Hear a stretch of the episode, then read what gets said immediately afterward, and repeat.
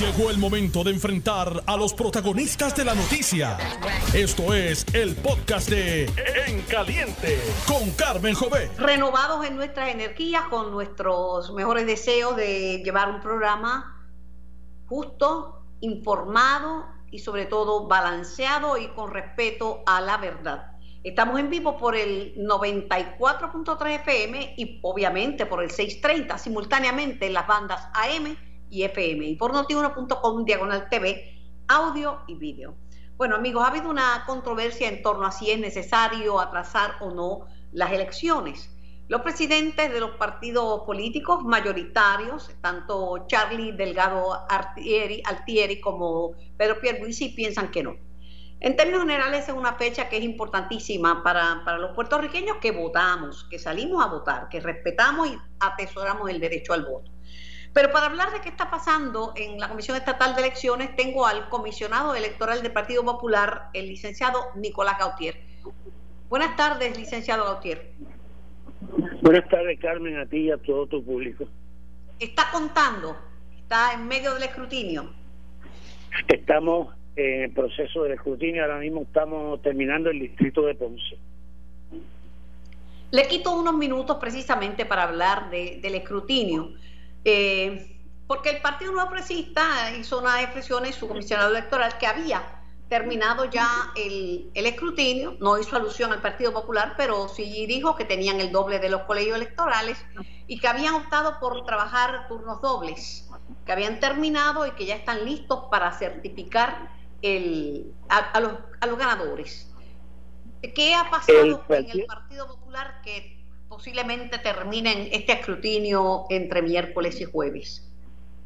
Bueno, lo que ha sucedido es que el Partido Popular tiene, tuvo más recuentos que el Partido Nuevo Progresista. Nosotros tuvimos recuentos en el Distrito 14 representativo, el Distrito Senatorial de Mayagüez, tuvimos recuentos en el municipio de San Germán, que tuvimos que hacerlo dos veces, porque en la primera ronda no había la distancia entre de hecho, la primera entrevista que le hice a su señoría, le pregunté que si va a haber recuento en, no, no, esa no es mi prioridad porque no va a haber recuento. Pero después, cuando recontaron el recuento, creo que por dos votos.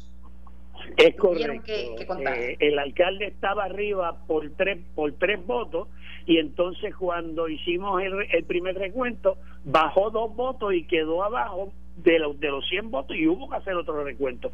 esas son las complicaciones que en este negocio, Carmen, uno nunca puede prever que van a pasar, pero suceden, a veces suceden. Entonces a eso tú le añades los días que estuvo cerrado el Coliseo por la cuestión de los positivos que hubo en el Partido Nuevo Progresista, en el Partido Popular, gracias a Dios, todavía no ha habido ninguno, pero uno tampoco puede decir que no va a haber. O sea que eso no es COVID, ¿sabe? No distingue. El COVID no distingue por partidos. Le puede dar a cualquiera. Correcto. Correcto. Están eh, adheridos al calendario electoral o estos atrasos podían significar que no se puedan llevar a cabo las elecciones, Nicolás, el próximo día 3 de noviembre, como es el uso y la costumbre en Puerto Rico. Mira, aquí aquí no hay, por lo menos desde el punto de vista del escrutinio del Partido Popular, aquí no hay atraso ninguno. O sea, la ley me, me, exige a mí que yo termine este escrutinio en 15 días. El problema que hubo aquí fue que al atrasar la fecha de las primarias, pues entonces se atrasó todo dos semanas más. Pero yo tengo... Sí, porque tenías las primarias y las secundarias. Correcto. Entonces, cuando, cuando comenzamos el escrutinio, viene el problema de los positivos, se va otra semana más en ese, en ese problema, entonces yo tengo hasta el próximo domingo para que se cumplan los 15 días. O sea, y yo no estoy atrasado, técnicamente no lo estoy. Ahora, que lo mejor sería que se terminara lo antes posible. Claro que sería porque llevamos tres semanas de atraso por el atraso de la primaria, pero no porque el escrutinio esté atrasado. Le pregunto, el eh, licenciado Nicolás Gautier, comisionado electoral del Partido Popular Democrático, si este jueves, a más tardar, podríamos haber terminado o eso está sujeto a muchas interrogantes. Bueno, eso está sujeto a lo que yo siempre he dicho, o sea, que, si me viene un positivo aquí, pues yo tengo que cerrar, yo tengo que desinfectar todo el, coliseo, yo tengo que hacerle pruebas a todas las personas que están aquí, que ahora mismo son más de 150. O sea, ese es el tipo de cosas que uno no controla y que si suceden, pues entonces uno tiene que prevenir para que el daño no sea mayor desde el punto de vista de la salud de los que están aquí, que casi todos son voluntarios. Eso es otra cosa. Hace falta, han criticado mucho a la licenciada Lugar por el anuncio, que si lo plagió o no lo plagió. Mire, ese anuncio está buenísimo, desde que lo hicieron en la Argentina y ahora lo hacen acá, porque en verdad hace falta personas que saquen un día, un día, para prestárselo a la democracia. Porque no es a ningún partido, es a la democracia que atesoramos y que hemos defendido con sangre, sudor y con lágrimas. Y ese voluntariado es el que hace el trabajo. Claro, en tiempos de COVID supongo que los voluntarios serán menores como todos, ¿verdad? Claro. Pero es hay ese trabajo de los voluntarios. Claro, claro, claro. Este, digo, y uno no puede tampoco eh, pretender el que la gente se sacrifique eh, excesivamente. O sea, sí, yo, yo trato de, de que los voluntarios que vengan aquí, pues que no, no tengan condiciones eh, persistentes, que, que no sean, si son personas mayores, que no tengan problemas eh, pulmonares y cosas por el estilo, porque el riesgo es mío. O sea, la persona se, se, se puede corre riesgo de infectarse si es que hay algún positivo aquí, pero entonces eso lo tengo yo en mi conciencia, Así que uno tiene que ser muy cuidadoso. Lo, entiendo. Eh, le mencioné al inicio de este programa, eh, le voy a decir Nicolás, porque así le he dicho toda la vida, y, el licenciado doctor se me hace un poquito difícil. Le voy a decir, Nicolás, eh, como, comenté al principio del programa, que tanto Charlie Delgado Altieri, candidato a la gobernación por el PPD, como Pedro Pierluisi se han expresado en torno a que no, no les gustaría que se atrasara la elección general. O sea, que el sentir de ellos es que, que esa fecha es significativa y que debemos estar aprovechar y estar listos para, para esa fecha. Yo creo que si llegara el momento en que tuviéramos que hacer mover la fecha del 3 de noviembre porque vemos que en el horizonte no hay otra solución al problema. Yo creo que esa sería la aceptación de otro paso más de todo el equipo electoral, incluyéndome a mí. Eh, yo me sentiría terriblemente mal el no poder cumplir con los requerimientos que desde temprano sabíamos que teníamos que cumplir. Así que para mí sería un desastre. Sí, porque no es la interpretación que han hecho muchos, que usted está retrasando esto porque usted quisiera que cambiaran la fecha. No. Claro, Porque todo el mundo interpreta las cosas a su manera, ¿sabes? Y aquí tenemos la facilidad de leer la mente y saber lo que está en la mente de, los funcionarios. Yo simplemente me, me, dedico, a preguntar. Y me atengo a lo, a lo que me digan, ¿verdad? Pregunto, sin ese recuento, no se pueden imprimir papel sin el recuento y sin finalizar el recuento no hay forma de imprimir las papeletas porque hay que saber quiénes fueron los que resultaron ganadores en, la primaria. Correcto, correcto. Y desgraciadamente otro problema también que debimos haberlo resuelto, pero no se resolvió a tiempo. El, el, el módulo del sistema cibernético eh, se pudo haber roto desde el punto de vista de no de hacer distintos módulos para que entonces se pudiesen imprimir las papeletas independientemente del todo. Y desde el 19, desde las elecciones cuando empezamos a usar la máquina de escrutinio electrónico, como era más fácil para Dominion el aglomerar todo, toda la cantidad de papeletas que se iban a hacer a la misma vez, pues entonces ellos decidieron utilizar la forma más sencilla para ellos, pero la más perjudicial para nosotros, porque ahora mismo eh, no se puede empezar a, a imprimir las papeletas del PNP porque porque yo no he terminado.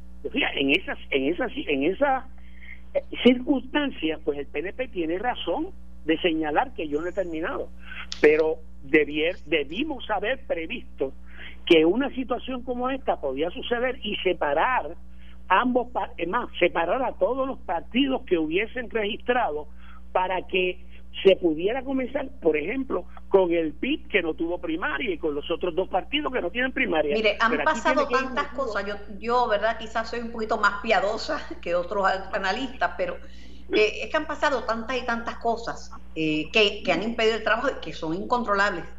Ha habido cuatro brotes de COVID ha habido eh, problemas económicos. Ahora, ahora la Junta de Supervisión Fiscal tiene mucho chavito, pero de casi 65 millones o más de 65 millones que teníamos para las elecciones del 2016, estamos en, en menos de la mitad. Menos de la mitad. Mucho menos. Oiga, mucho menos. Y ahora, en Estados Unidos, ahora es que cuesta la elección, porque elecciones en tiempos de pandemia son más caras. O sea, son muchas cosas, ¿verdad? No es que eh, eh, dicen, ah, no le des excusa a esa gente. Es que hay que ponerse en los zapatos. Yo he trabajado, en, yo he estado y he estado trabajando en, en la Comisión Estatal de Elecciones y he visto cómo se hacen los trabajos. Mire, y la mayoría de las personas tienen un compromiso con esos votos. Allí la gente no va a, a, miquear ni a, ni a, pasar el rato, van a trabajar. De todos los partidos, no hay tiempo que perder. Tradicionalmente, Carmen, que es una de las desgracias que hemos que hemos tenido que sufrir los últimos meses. El, el, la, cuando llega el año electoral, la Comisión Estatal de Elecciones tradicionalmente trabaja como un reloj. Todos los empleados saben lo que tienen que hacer. Todos los empleados están motivados, trabajan en exceso del horario sin, sin, sin levantar ninguna excusa ni sin poner problemas.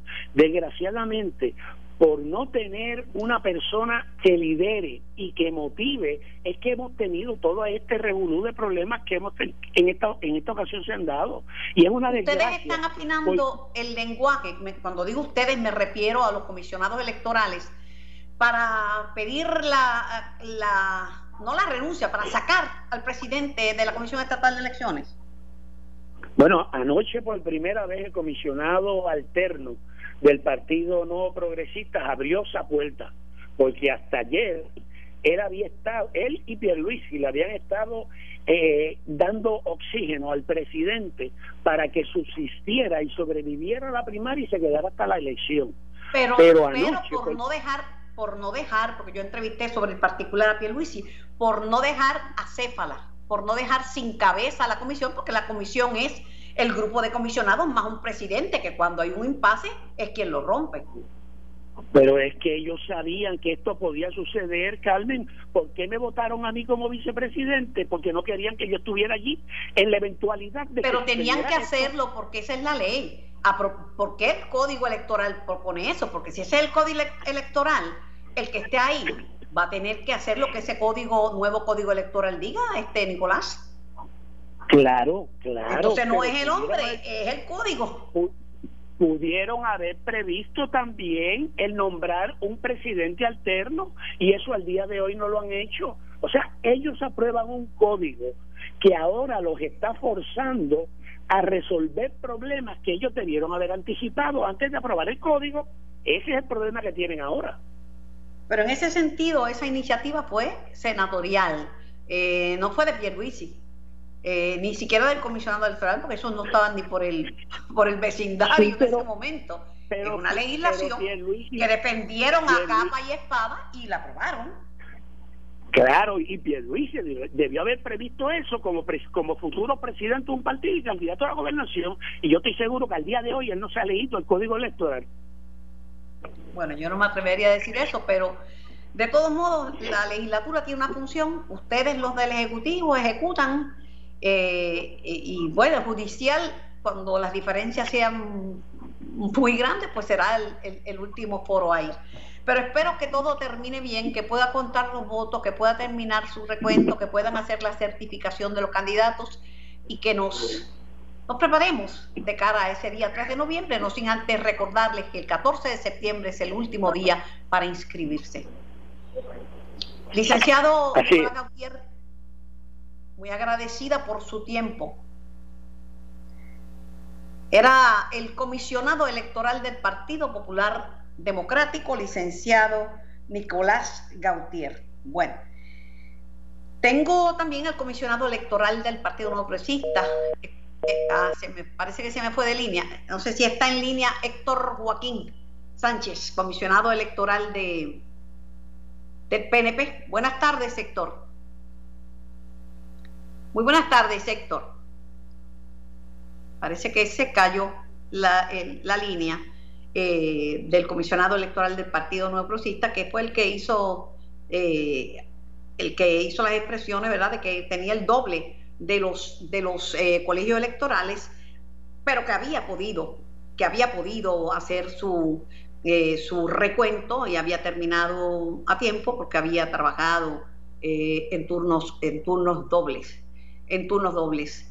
El, el proceso de, es un proceso bien, bien eh, minucioso. Ahí hay que contar cada uno de los votos y es importante. Buenas tardes, sector Joaquín. Saludos. Carmen Jovet habla. Sí, hola Carmen. Saludo para ti eh, y saludo para toda tu radio audiencia. Dice el licenciado Gautier que a diferencia de ustedes, que aunque tenían más colegios, no tuvieron las primarias y los recuentos que los populares tuvieron que hacer. Sí, nosotros tuvimos cinco mil, cerca de cinco mil colegios.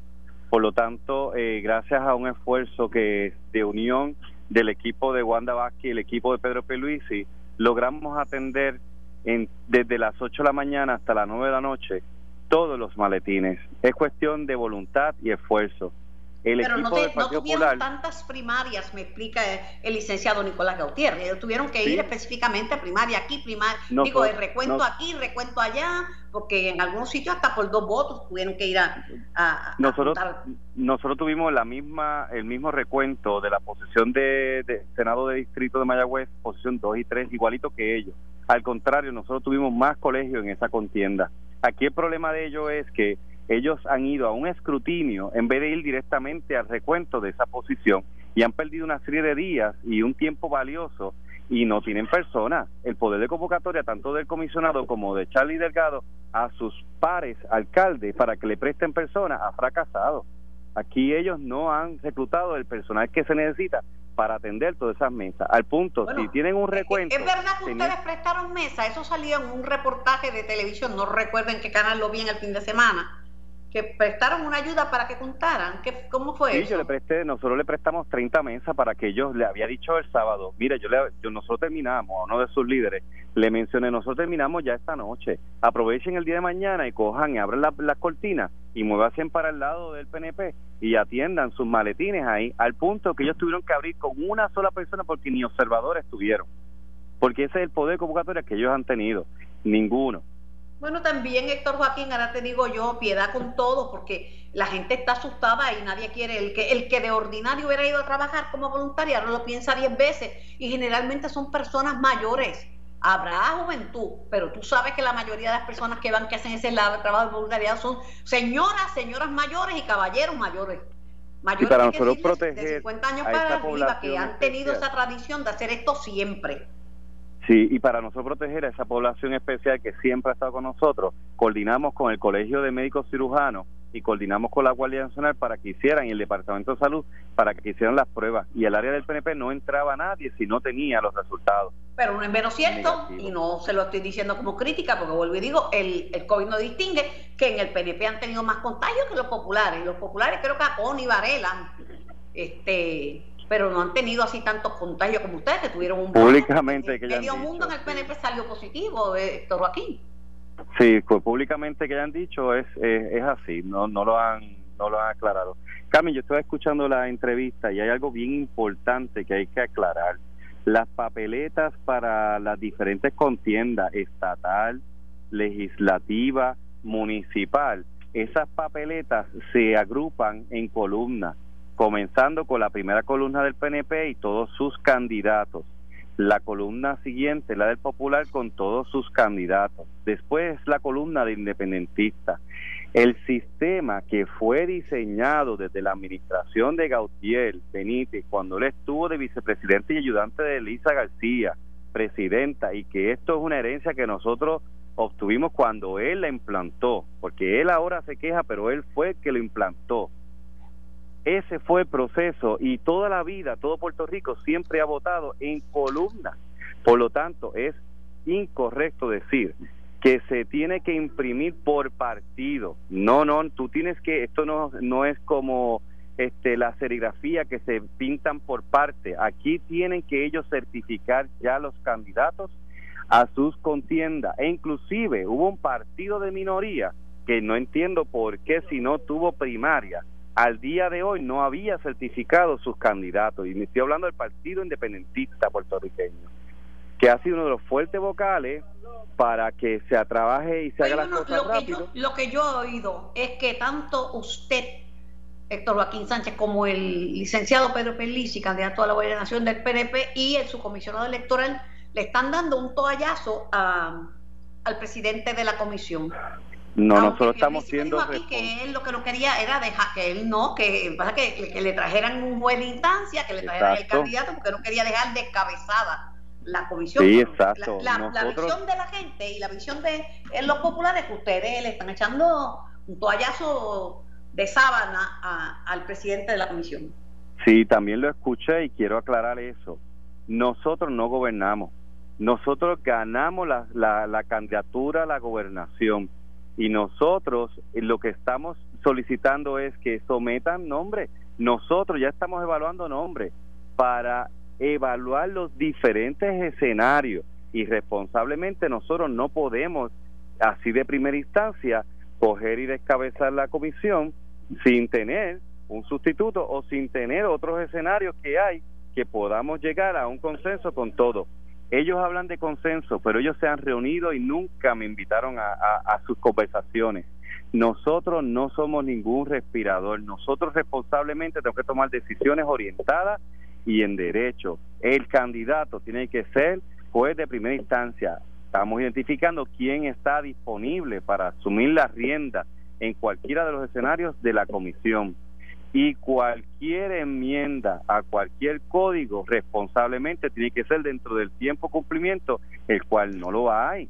Ese es el problema de ellos. Ellos están molestos porque el presidente tomó en derecho una decisión basada en derecho. Los comisionados, en la mayoría de los acuerdos, ya hemos coincidido hubo un solo acuerdo que a ellos no les gustó, por lo tanto, cada vez que pongan un presidente, ellos, si no están de acuerdo, le van a pedir la renuncia. Ese es el escenario. Ellos tienen que entender que esa es la posición de esa de esa persona que vaya allí. Tiene que coger y, y tomar decisiones según la ley. Bueno, pues gracias, gracias. El, día 14 de septiembre, el último día para inscribirse para nuevos electores, así que muy pendientes que, que después de esa fecha ya no hay tiempo para solicitar voto adelantado, o sí lo hay. Sí, lo hay. El voto adelantado tiene hasta el 14 de septiembre. También. Este, el formulario fue aprobado eh, y esto es importante, los comisionados son los responsables de que salgan los reglamentos a través del comité de reglamento. Y ahí también tenía que salir el formulario. El formulario salió esta semana cuando nosotros empezamos a empujar una agenda de trabajo. Pues, pues, vamos a apuntar esa fecha, 14 de septiembre, que es 14 importante de septiembre, para voto adelantado, nuevos electores y 19 de septiembre agradecida por su tiempo. Gracias por participar en Caliente por Noti1 estás escuchando el podcast de En Caliente con Carmen Jovet de Noti1 630 bueno uno de los temas más sonados eh, del fin de semana y, de hoy día de hoy lunes es el, el tema de, de por qué la oficina de ética gubernamental no terminó el el estudio, la investigación sobre el llamado chat de Telegram, que consiguió sacar de su oficina, de su puesto al gobernador Ricardo Rosselló, la explicación del director de ética gubernamental es que no habían podido autenticar eh, el documento y que no tuvieron la cooperación de las personas envueltas que pues no querían aportar nada. Incluso mencionó a Raúl Maldonado, que según el director de ética gubernamental, pues no, no quiso aportar, ¿verdad?, sobre la investigación. Tengo al licenciado John Mott en línea. Eh, vamos a comenzar, este es un estudioso del derecho, vamos a comenzar con ese tema. Buenas tardes, John. Un placer conversar contigo. Ah, buenas tardes, ¿cómo estás? Pues ya tú sabes, escuchando todo lo que se dice, escuché al director de ética gubernamental, es como que se está poniendo en tela de juicio la integridad de los que allí trabajan, pensando que le tiró, como se dice en Castilla la Vieja, un toallazo a, a Rosselló y a su administración al no culminar, culminar la investigación. ¿Cómo tú lo ves? Eh, es uno de los toallazos más grandes que yo he visto en mi vida, de verdad. A nivel de sábana. A nivel de sábana, sí. Mira, eh, tú tienes muchas de las personas que andan en Twitter y andan hablando en la radio confunden eh, autenticidad con admisibilidad y con tercero, que es más importante, valor probatorio. Son tres cosas totalmente independientes, interrelacionadas, pero independientes. Ok. Primer paso que tú haces cuando quieres introducir en evidencia un documento, ¿ok? Es tienes que autenticarlo. Eso es así. Eso es lo primero. ¿Cómo tú autenticas? Vamos a mirar desde el punto de vista del chat. Hay dos maneras. Una, admisión de parte de eh, Ricardo Rosselló.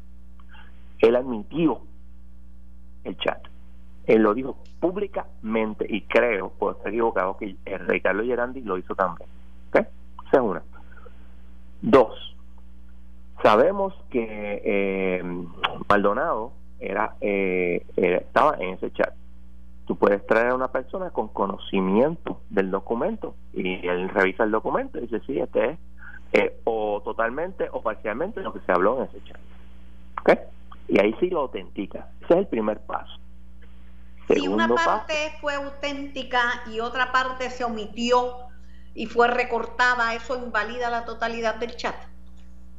Déjame, déjame ir por parte. Déjame ir por parte. La autenticidad es una cosa, no tiene que ver con admisibilidad, es el primer paso, pero todavía no, el, el hecho que lo hayas autenticado no lo hace admisible. Segundo paso, ¿es esto admisible? Entonces tú puedes decir, sí, mira, porque la admisibilidad hace más probable que lo que se, dice, se acusa sea cierto. Por el otro lado, entra lo que tú estás diciendo, esto fue alterado. Tú tienes que probar que lo alteraron. No simplemente puedes decir, esto a lo mejor lo alteraron. Porque entonces tú dices, ok, lo alteraron. ¿En qué forma lo, alteraron? Hay que hacer como hace John en la página 5, en el inciso 4, sección B. Exacto. De hecho, estamos hablando de la sección 901. Pero yo sabía, de yo sabía que me venía con la como que, entonces, después de que lo admitiste en evidencia, ok, ya este es el segundo paso, ya está admitido, eso no quiere decir que eso tiene credibilidad. La credibilidad será del juzgador de hecho. En un caso criminal, en la Corte Estatal o Federal, es un jurado, o a menos que el renuncie al jurado, pues entonces el juez. En un juicio civil en la Corte Estatal es el juez.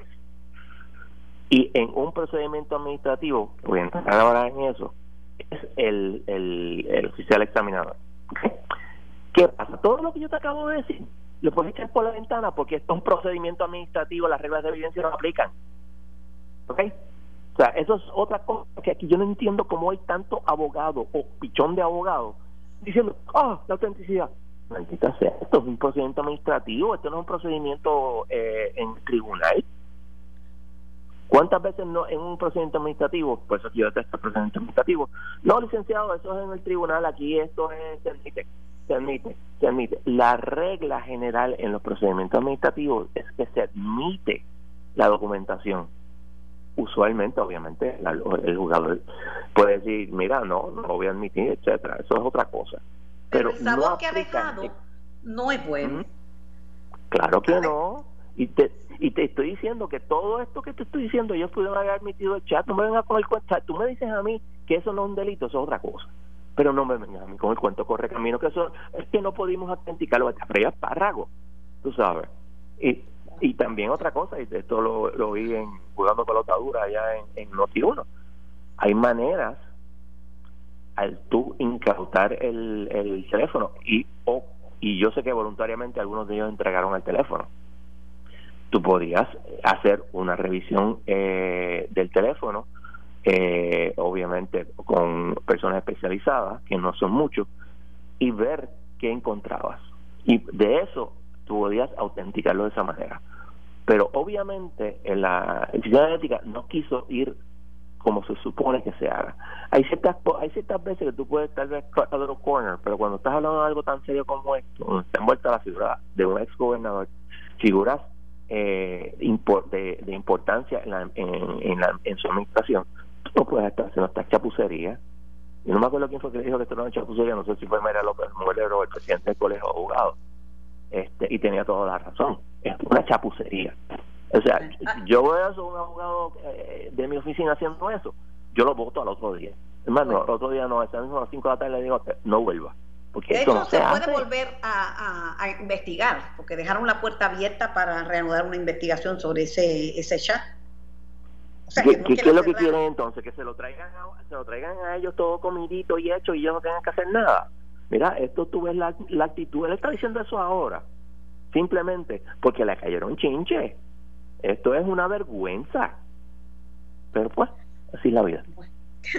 Bueno, vamos al próximo tema. Hay una polémica y recojo tu, ya te había preguntado a ti antes sobre el, el puesto eh, de comisionado residente en Washington y, ¿verdad? La lectura tuya sobre sobre la, la, interpretación sobre lo que lo que dice la Constitución sobre ese puesto, pero el, el que quieran aplazar las elecciones porque están atrasados por el COVID, eh, porque no han podido terminar el, recuento de las primarias, por la razón que sea. Yo creo que no es bueno para el país. No sé cómo tú lo ves. No, yo no, yo no creo que es bueno. Lo que pasa es que lo que lo que vemos es una falta. Fíjate, empezamos porque la, las primarias tuvieron que moverse una semana adicional y en, una en, términos de las elecciones una semana importante en términos de imprimir todas estas cosas. ¿Por qué? Por la negligencia crasa, criminal, absoluta de la Comisión Estatal de Elecciones, que obviamente se, se refiere al presidente y su alicate. Y eso es uno de los factores a, pensar en mover las elecciones. Si él hubiera hecho su trabajo como se suponía, no hubiéramos tenido este problema. Tú mover las elecciones, yo entiendo que la puedes mover, pero estamos hablando de algo bien serio aquí. Si yo me equivoco en mi interpretación de la ley y, y no se podía mover la posición de comisión residente, esto puede tener severas consecuencias. Tal vez sea mejor simplemente hacer el voto del comisionado residente del 3, entonces se puede mover bajo la, la, la ley de Puerto Rico, se puede mover el resto de las elecciones. Pero claro, que crean incertidumbre y dudas en la gente. Lo, lo último, ¿qué, ¿tú crees que Vega Ramos fue al Tribunal Supremo a pedir que declaren inconstitucional el plebiscito esta idea, sí o no? ¿Tú crees que tú no puedes saber qué le va a decir el tribunal, pero cuál es tu lectura? Vamos a ponerlo de esta manera. Tú miras la orden del tribunal. Yo me sorprendí cuando le, le concedieron eso. Yo dije que no lo iban a hacer y me sorprendí muchísimo. Pero la jueza Anabel Rodríguez, que está allá adentro, yo no, dice que no lo hubiera hecho porque eso pone en peligro el precedente de, creo que es el caso de Páez Galip. ¿Sabrá ella algo de lo que está pasando allá adentro? Porque a veces los tribunales toman un caso para revocar un caso anterior y eso ocurre. Ay, Dios mío, bendito sea el Señor. O sea, que puede ser que vaya atrás está esquilado el, el, dicho, y por la mesa está esquilado. Ay, Dios mío. John, gracias por tu tiempo, gracias por tu análisis y gracias por compartir conmigo las cosas complicadas, presentarlas de una manera sencilla. Era el licenciado John Mott, colaborador nuestro, y tengo a un colaborador desde la Universidad de Yale, el doctor Daniel Colón. Buenas tardes, doctor Colón. Buenas tardes, Carmen, ¿cómo estás? Muy bien, para que sepa que ahora estoy en nuevo horario de 2 a 4 de la tarde. Ojalá que me coincida con su programa de trabajo para poder conversar eh, de lo que está pasando. Mire, eh, se nos ha ido de control, eso lo estipulamos la última vez que conversamos de la pandemia. Diariamente mueren seis personas en promedio. La mayoría son de esas personas que mueren, sobrepasan los 60 años de edad. Y el hacer pruebas moleculares es prácticamente un imposible para el ciudadano promedio porque no hay reactivo, ¿verdad? ¿Cómo usted mira el momento que vive Puerto Rico en materia de COVID? Pues estamos en una etapa crítica porque la gente está un poco cansada ya del tema de COVID. Es como un tema que recurrente, está cansada, están cansadas de la de las implementaciones de las diferentes reglas. Todavía yo no he visto para Puerto Rico una visión de algunos de los cambios necesarios que, hacen falta, por ejemplo, cuáles son los planes para las reaperturas de las escuelas para este semestre, eh, que se va, o sea, cómo se va a controlar el virus, esa misma pregunta que te estaba haciendo, cómo, cuál va a ser la estrategia si no hay suficientes reactivos, cuál va a ser la estrategia para las pruebas.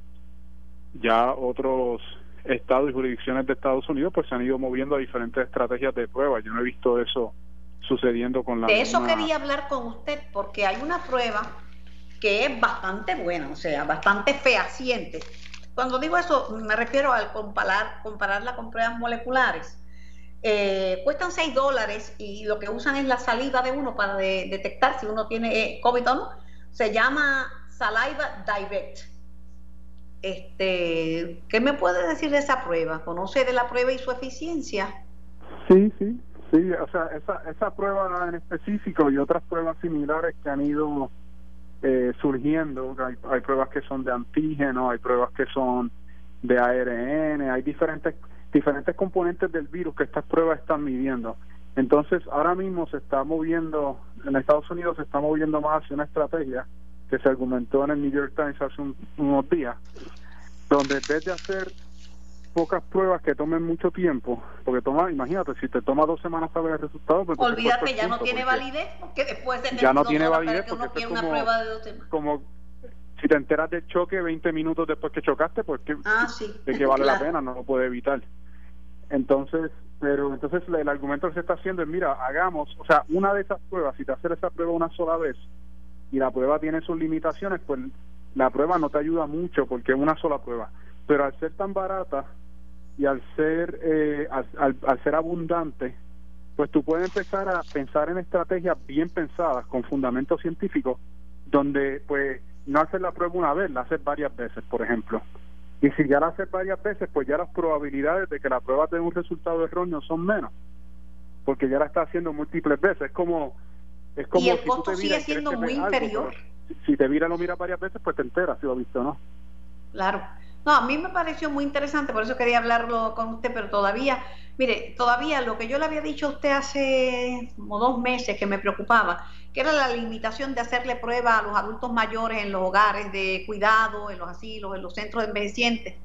Mire, ya pasó, ya pasó, doctor Colón, y pasó de una manera como si no fueran seres humanos pasó que de momento así hay 36 personas, sí, están enfermos también, los que los cuidan y los adultos mayores. Oiga, ahí se dan brotes en 13 hogares de ancianos en tan solo el mes de agosto, doctor Daniel Colón. Tan fácil que se dice que tienen 310, 319 viejitos contagiados y 151 empleados en esta residencia de cuidado prolongado, ¿no? Si solo van 33 o 35, 36 fallecimientos. Esos números son espeluznantes para la población de Puerto Rico y para una isla. Claro que sí, y son seres queridos, esas personas ah. que para nosotros son números, son gente. Y, o sea, cuando uno va a la persona es una gran tragedia, ¿no? Yo tengo dos comentarios sobre eso. El primero es que pasó, Carmen, pero hay que reconocer también que esta pandemia va para largo, entonces hay que establecer estrategias para que no vuelva a ocurrir, número uno. Y número dos, hay un tema muy interesante que tú tocas, que es cómo se usan los recursos. ¿Ves? Tú me dices, las pruebas para, que se use en los hogares de ancianos, eso, eso es muy cierto. Entonces en Puerto Rico debe haber una y eso es algo que, que, tú y yo hemos conversado y que, y que yo estaba abogando por las redes sociales varios meses también que tiene que ver un uso de recursos inteligentes. Es decir, hubo un momento en junio donde los recursos debieron haber sido enfocados en el aeropuerto. En este momento, pues tú quieres empezar a enfocar estos recursos y sabemos que, la, que los ancianos son particularmente vulnerables, pues enfocarlo en esa población. No quiere decir que las otras poblaciones no se tengan que cuidar y no les pase nada, no, ese no es el mensaje. El mensaje es que tú usas los recursos que tienes de manera estratégica para poder entonces salvaguardar la salud de la, de la, de la parte más vulnerable. Yo me acuerdo cuando esto lo estaba haciendo la Guardia Nacional que me decía, no, estamos en un mínimo, estamos en un 4% de, del universo de, de, hogares porque necesitamos la firma de un tutor. Y mira, eso se quita con de un plumazo, eso es una orden que con lo mismo que hace una orden ejecutiva se quita un protocolo que tenga salud y se enmienda. Si en tiempos de emergencia nacional y de pandemia Eso es lo más, eso es lo más fácil que puede hacer un funcionario. Pero decir, permitir que esto pase, son vidas humanas, doctor, son vidas humanas. Me preguntan que cuál de las pruebas que hay, que son pruebas rápidas y económicas, ¿usted cree que sería recomendable para, para empezar a utilizarlas masivamente en Puerto Rico? Mira, yo prefiero no eh, mencionar marcas específicas porque no quiero sonar a que estoy dándole Mendoza a una compañía u otra, pero la FDA ha mirado varias de estas pruebas y tiene una lista en su en su página web de este tipo de lo que llama las pruebas rápidas. En Puerto Rico, déjame clarificar, el término pruebas rápidas se asocia con, la, prueba que se hacía en marzo. Yo quiero clarificar que la prueba rápida simplemente se refiere a una gran categoría de pruebas, algunas que fueron muy problemáticas en marzo, pero otras que son eh, eh, muy muy buenas que han estado saliendo recientemente como la que tú mencionaste. Saliva direct. Solamente eh, recogen la saliva en un frasco y la procesan en el laboratorio. Y, supuestamente en Estados Unidos no particular a ninguna prueba incluyendo esa pero sí menciona que hay una cantidad de pruebas que han sido aprobadas por el FDA también menciono que el Fideicomiso de Ciencia y Tecnología junto al Departamento de Salud han estado colaborando y van a establecer una agencia, y esto quizá es una noticia positiva dentro de todo, van a establecer una agencia que va a mirar con el rigor científico estas pruebas para que se, entonces se puedan acelerar la implementación en Puerto Rico. Pero es, eso, mejor que pase ahora de que no, de que no pase, pero debió haber pasado ah. antes. no me gusta decir que lo dije, ¿verdad? Pero no quisiera tener la razón ni que eso decía, ay, el tiempo me dio la razón. Yo quisiera que el tiempo me dijera que yo estaba equivocada y que estamos mejor. Doctor Daniel Colón, gracias por sacar de su tiempo y de su cátedra para colaborar con nosotros en este programa y para llevar información valiosa al pueblo de Puerto Rico. Gracias por su participación y que tenga una linda tarde. Buenas tardes, Carmen. Mucha para usted también. Esto fue el podcast de En Caliente con Carmen Jovet de Noti1630. Dale play a tu podcast favorito a través de Apple Podcasts, Spotify, Google Podcasts, Stitcher y notiuno.com.